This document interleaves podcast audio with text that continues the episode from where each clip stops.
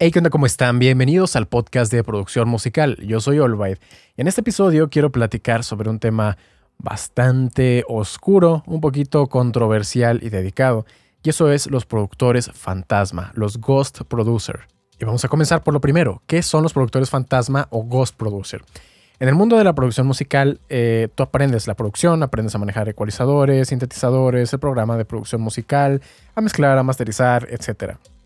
Y creas una producción que eh, sacas tú a tu nombre si eres autoproducido y tratas de que el mundo lo escuche, ¿ok?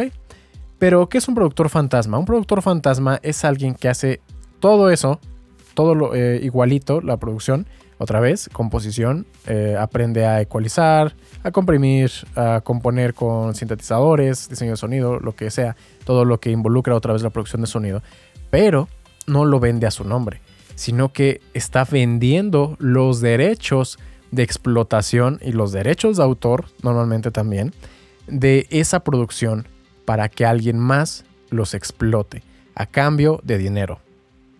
Eso es un productor fantasma. ¿Por qué? Porque fantasma, porque, ok, está produciendo, pero es fantasma porque nadie se va a enterar que fue él. El único que lo va a saber es él mismo, el productor, y su cliente, el que le está comprando esa producción fantasma.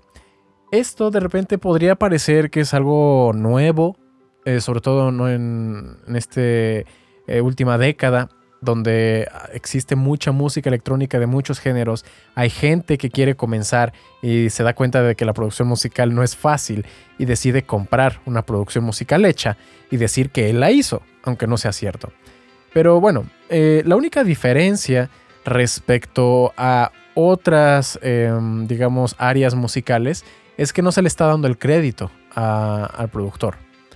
Y se está adjudicando el crédito eh, el, que dice ser el, o el cliente, el productor. Entonces, antes, por ejemplo, Elvis Presley.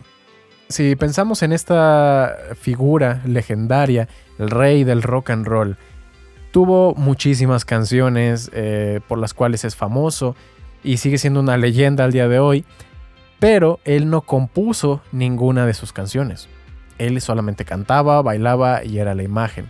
Y a lo mejor eh, de algunos de ustedes que lo estén escuchando no lo sabían y pensaban que Elvis componía todas sus canciones. La diferencia es que tenía un equipo detrás donde uno era el escritor de la letra, otro le, a lo mejor era el instrumentista y le hacía el arreglo de los sonidos, tenía su ingeniero de mezcla, su ingeniero de máster, etc. Y él simplemente le decía, ok, aquí está la canción, eso es lo que vas a cantar, memorízala, haz tu show, haz lo tuyo. ¿Ok? Y bueno, ya al final, cuando se vendía la canción, se repartían eh, las ganancias entre todos los involucrados en el proyecto, ¿no? En los porcentajes que hubieran pactado en su contrato. Y hay otros casos más, o sea, muchos más realmente que, no estamos al tanto, pero así es. Hay mucha gente que no compone, simplemente componen las canciones para ellos y ellos la cantan. La diferencia es que, pues bueno, si tú vas y te fijas, por ejemplo, en Spotify, en la sección de créditos, eh, puedes llegar a ver en la lista quién fue su escritor, quién fue el que compuso la letra, eh, quién fue el ingeniero de aquello o esto. La diferencia es que, pues bueno, ahora como ya todos eh, estamos adentrándonos y tenemos esta facilidad de tener el contacto con el mundo de la producción musical, eh, todos esos roles que había antes de diferentes personas en un solo proyecto se quedan a una sola persona, una sola persona, el productor musical, que es a su vez artista y que es a su vez eh, publicista y hace todo en uno solo.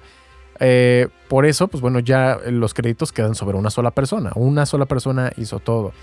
Y tendemos ya a pensar eso que cuando escuchamos una canción de un DJ, de un productor nuevo, del género que sea, no puede ser un género urbano, electrónico, pop, etcétera, eh, creemos que esa persona normalmente es el único y no es así. Ahora, ¿por qué em, nace este, este mercado? Y esto es, algo bastante curioso, porque son de esos mercados que de repente se les condena, ¿no? O se les critica mucho sin darse cuenta que los culpables son otras personas, son los clientes en sí. Es como, por ejemplo, los objetos robados. Si a ti te roban un celular, es porque hay alguien dispuesto a pagar por ese celular robado. Si no hubiera personas que estuvieran interesadas en comprar algo robado, simplemente no robarían, porque no habría quien los comprara, no sería redituable para los ladrones. No sé si me explico. Eh, y no voy a entrar en explicar a lo mejor o tocar los detalles de por qué las personas compran cosas robadas. Hay quien compra robado porque simplemente es más barato, ¿ok? Eh, y se quiere ahorrar algo de dinero. Hay quien compra robado porque mm, no le alcanza para algo nuevo, ¿no? O ni siquiera seminuevo y lo robado eh, es para, para lo que hay. Hay quienes compran robado porque no saben que es robado. A lo mejor simplemente lo, ven a un precio eh, un poquito más bajo de lo, de lo, normal y dicen, pues bueno, a lo mejor esto me conviene. Eh, y los ladrones lo venden como si fuera a lo mejor nuevo o, o seminuevo. Y bueno, no voy a meterme con eso. El caso es que si no hubiera una, un mercado ¿no? de gente que comprara cosas robadas, no existiría el mercado de lo robado. Entonces, aquí en el mundo de la producción musical y de los productores fantasma, no existirían los productores fantasma si no hubiera gente dispuesta a pagar por una eh, composición o una producción completa. Y querer eso, quedarse con los derechos y alimentar su ego y decir que él lo hizo. Aunque si algún día lo ponen frente a una computadora, probablemente ni siquiera sepa que es un piano roll. Y es que esto yo creo que es, algo, ¿no? Son, son dos caras de, una moneda donde no puedes creo que odiar a las dos al mismo tiempo, porque igual un productor fantasma eh, normalmente lo hace porque a lo mejor no tiene los medios ah, para poder crear o pagar publicidad para su propio proyecto a, lo mejor no ha obtenido el reconocimiento que le gustaría, a lo mejor eh, le da pena eh, estar frente a, la, digamos, la vida pública, ¿no? Que, se vea que él es la persona, no quiere estar en los escenarios. Y pues bueno, a lo mejor es más cómodo para él decir vendo la canción y digamos que entre comillas es más seguro obtener una cantidad fija a que si publica la canción por su cuenta y no sabe si se va a vender, no sabe si se la van a piratear, no sabe si no le va a traer nuevos oídos, nuevos fans a, su proyecto. Y se le hace eh, una apuesta, digamos, más segura hacerlo de esa manera. No pueden ser también muchas razones por las cuales un productor fantasma se dedica a, a eso. A lo mejor alguno dice, ok, sí quiero ser artista, pero no tengo dinero para pagar publicidad. Entonces vendo unas cuantas canciones fantasma y con ese dinero ya me financio la publicidad para ahora sí yo ser artista. ¿No? Hay muchos casos. Y yo creo que desde el punto de vista de ese lado de la moneda, del productor fantasma, creo que es eh, respetable. No voy a decir que está bien o que está mal, sino que lo entiendo. Entiendo por qué eh, lo pasa, pasa de esa manera. Y normalmente no son malas intenciones. O sea, un productor fantasma no se hace productor fantasma con mala intención. ¿no? Eh, por decir, voy a hacer una canción, se la vendo a alguien y cuando ya se la vendí le voy a decir, ah, lo voy a quemar, le, tratar de chantajearlo, ¿no? Ese, tipo de cosas no dudo que lleguen a pasar, pero como que no es lo, lo, principal que piensa un productor fantasma, ¿no? Quiere a lo mejor dinero para financiar, para vivir de la música, etc. El problema es el otro lado de la moneda, porque la gente que está dispuesta a pagar por un productor fantasma, obviamente tiene el dinero para, para pagar, ¿no? Por algo de eso. Que hay otros casos de gente que dicen, ah, mándame primero la producción y luego te pago. Eh, y ahí pues eh, termina perdiendo el productor fantasma. ¿no? Pero ¿qué pasa? Eh, ese caso, ¿no? De, que mejor obtenga primero y luego no paga, es envidia.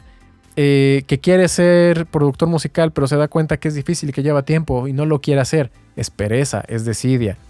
Eh, que simplemente quiere decir que él hizo todo, es egoísmo, ¿no? Como que son varios defectos de la personalidad humana lo que lleva a que exista eh, esa demanda de producciones fantasma. Y el hecho de que haya gente eh, dispuesta a venderlo, simplemente pues, están aprovechando esa oportunidad. Por eso es que los que son productores fantasma, no, o sea, como les digo, lo entiendo no lo veo como que mal como para condenarlos y decirles que son lo peores de la industria. Al contrario, yo creo que la gente que está dispuesta a pagar y quedarse con los derechos y levantarse el cuello y decir, ah, es que yo hice esto y me quedó muy bien y que no sé qué, eh, eso es lo que está mal, ese egoísmo, esas ganas de, del negocio de la música, de la farándula, solamente de lo superficial no solo no del arte, que es crear la música, sino simplemente eh, irse con, con la moda, con las apariencias y saltarse todo el proceso que está detrás de ser un productor musical. Esa gente eh, normalmente tampoco creo que llegue muy lejos, pero bueno, también hay otros escenarios, porque por ejemplo hay algunos eh, productores que sí eran productores, pero em, se rumorea, y esto sí lo repito, es un rumor, no sé si sea cierto, que por ejemplo Tiesto. Tiesto es un productor eh, legendario que ha hecho eh, hits eh, también de talla internacional. Desde que él hacia trans lleva muchísimos años en la industria musical. Y lo que dicen es que ahora utiliza productores fantasma. Ese es el rumor. Y ahí, en ese caso, el, digamos que la justificación es que ya no tiene tiempo, ¿no? Porque él lo que hace, pues bueno, él ya no necesita eh, a lo mejor tanto dinero, eh, porque ya tiene una carrera hecha, tiene un nombre, eh, y ahí él lo que le gusta a lo mejor es tocar, estar en los escenarios, presentarse, y el hecho de estar en el estudio, aunque lo sepa hacer, aunque lo pueda hacer, ya lo haya hecho, a lo mejor no era lo que más le llenaba, entonces prefiere pagarle a un productor fantasma, él con sus conocimientos de producción musical ya puede decirle a ese productor, pues mira, quiero algo más o menos así, de este género, con ese tipo de sonidos, eh, te voy a pagar tanto, lo quiero para tal día. Entonces él está deslindando cierta responsabilidad, está delegando y eso es algo que hacen muchos empresarios en todas las empresas, no puedes hacer tú todo todo el tiempo. Eh, ahí a lo mejor lo podría entender, aunque igual, ¿no? Siento que es eh, un poco más eso de delegar o de restarle importancia al proceso en sí de la creación musical para favorecer a la parte económica. Pero bueno, ya es un poquito más objetivo, ¿no? Porque ahí ya serían otras razones. Pero por lo general, el típico cliente de un productor fantasma son personas jóvenes, eh, con dinero, que lo que quieren es simplemente hacerse un nombre, ser famosos rápido y no quieren todo el esfuerzo, todo el sacrificio. Así que por eso hacen uso de ese recurso económico para saltarse todos esos pasos y tratar de llegar adelante más rápido. Eh, que si no tienen mucho dinero, a la larga no lo van a poder conseguir porque las producciones fantasma no son baratas. Porque si no, el productor fantasma pierde. A final de cuentas, como les digo, eh, para un productor fantasma es más seguro cobrar una cantidad razonable por una canción que puede o no llegar a tener éxito. Eh, por eso es que las producciones fantasma normalmente no son baratas. ¿Y por qué lo comento? Porque yo he estado del lado del productor fantasma. Eh, he llegado a hacer unas dos o tres canciones y lo hice por probar cómo era esa parte del negocio de la producción fantasma. Eh, y bueno, en mi caso pues fue difícil porque estoy muy, ah, muy en contacto, no estoy muy, tengo mis raíces muy profundas en, el amor a la música.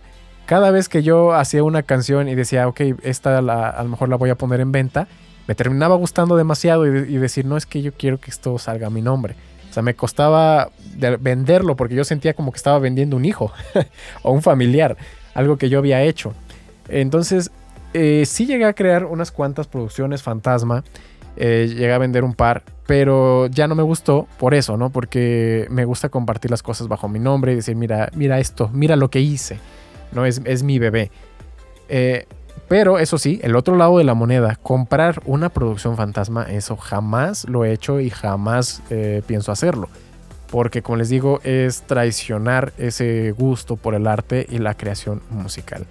Pero bueno, ahí están mis puntos de vista sobre ambas caras de la moneda de la producción fantasma. Ahí, eh, para terminar, yo les podría dar, eh, para los que estén interesados, tanto en comprar como vender producciones fantasma, hay algunas páginas en internet, una de ellas se llama edmghostproducer.com y hay otra que se llama houseoftracks.com, por si les quieren echar un vistazo. Eh, como les digo, pues bueno, ya es decisión de cada quien. Yo el hecho de que esté expresando mi opinión no significa que, que eso va a ser la realidad absoluta. Simplemente estoy hablando desde mi punto de vista, desde mi experiencia personal todo lo que yo he visto en la industria y espero que eh, les sirva para enriquecer un poco más su conocimiento sobre este ámbito. Espero que les haya gustado. Si fue así, pues los invito a que le den un like, a que se suscriban, a que sigan el podcast y nos veremos en el siguiente episodio la siguiente semana. Hasta la próxima.